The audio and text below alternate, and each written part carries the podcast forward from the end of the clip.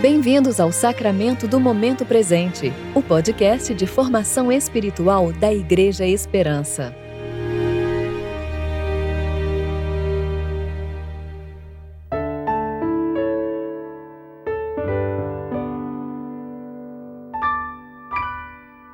Hoje é terça-feira, 23 de fevereiro de 2021, tempo de reflexão do primeiro domingo da Quaresma. Daí em diante, Jesus começou a pregar: Arrependam-se, pois o reino dos céus está próximo. Mateus capítulo 4, versículo 17. Eu sou a Dani Braga e vou ler com vocês a reflexão de Regis Fontes, referente a Jó, capítulo 5, versículos de 8 a 27.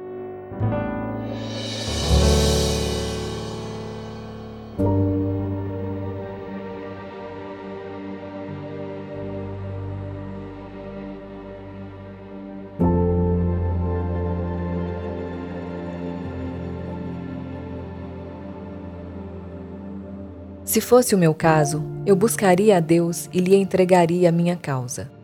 Ele faz coisas grandiosas e inescrutáveis, maravilhas imensuráveis. Derrama a chuva sobre a terra e envia a água sobre os campos. Ergue os abatidos e os que choram são exaltados em segurança. Frustra os planos dos astutos, de modo que suas mãos nada possam executar apanha os sábios na sua própria astúcia, e o conselho dos perversos logo chega ao fim. De dia são encobertos pela escuridão, e ao meio-dia andam tateando como se fosse de noite. Mas o necessitado, Deus o livra da espada que eles possuem na boca, e livra-o da mão dos poderosos. Assim, há esperança para o pobre. A maldade tapa a própria boca Feliz é o homem a quem Deus corrige. Não desprezes a correção do Todo-Poderoso, pois ele abre a ferida, mas ele mesmo a trata. Ele fere, mas as suas mãos curam. De seis angústias te livrará, e em sete o mal não te tocará. Na fome ele te livrará da morte, e na guerra te livrará do poder da espada. Estarás protegido do açoite da língua, e quando a devastação chegar, nada temerás. Rirás da devastação e da fome, não terás medo dos animais selvagens, pois manterás a aliança até com as pedras do campo, cujas feras estarão em paz contigo. Saberás que a tua tenda está em paz. Visitarás o teu rebanho e nada te faltará. Também saberás que a tua descendência e a tua posteridade se multiplicarão como a relva que cobre a terra. Descerás à sepultura em idade avançada, como se recolhe o feixe de trigo no devido tempo.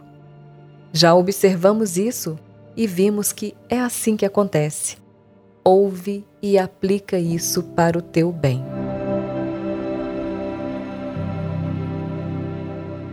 Elifaz era um dos amigos de Jó.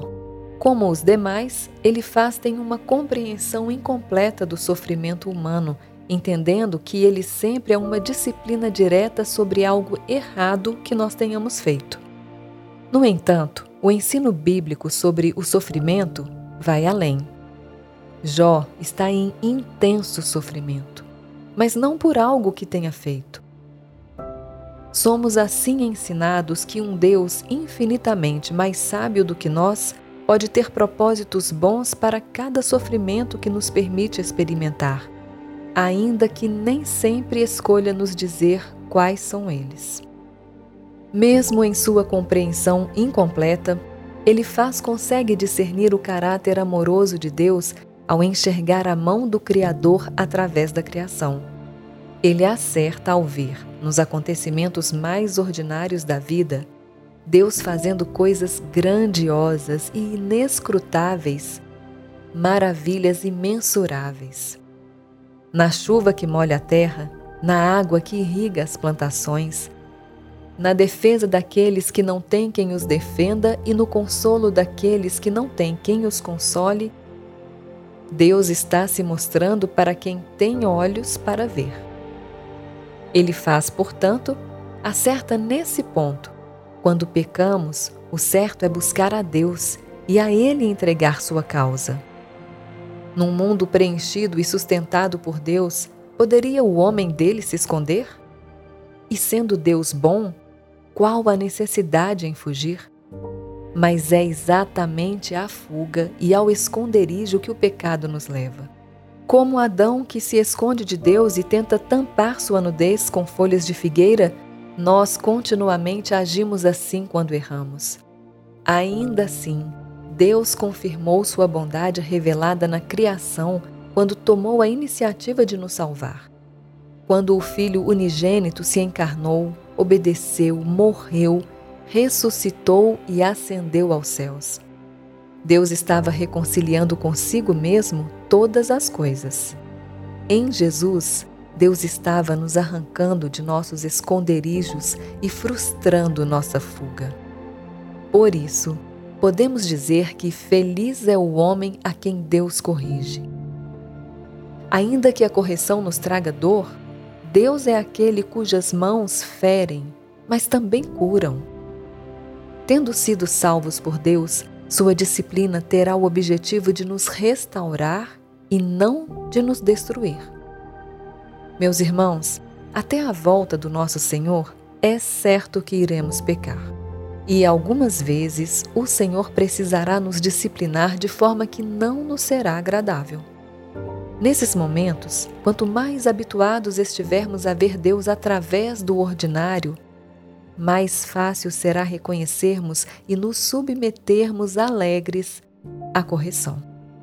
Também é certo que iremos sofrer por outras razões. Nesses momentos, que o cuidado costumeiro de Deus com a criação nos lembre de seu controle total de nossas vidas e que a obra de Cristo brilhe diante dos nossos olhos, mostrando-nos o bendito fim de todas as coisas. Que aprendamos a confiar sempre no Senhor.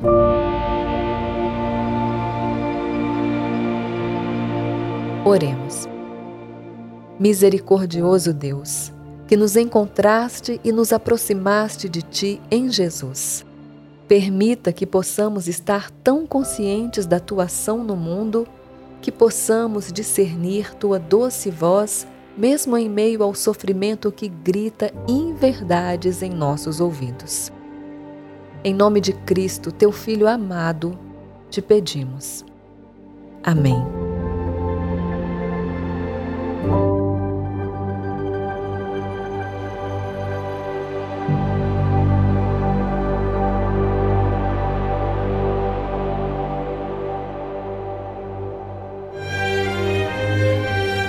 Você ouviu o sacramento do momento presente. Que Deus, o Pai e Cristo Jesus, nosso Senhor, lhe dê em graça, misericórdia e paz.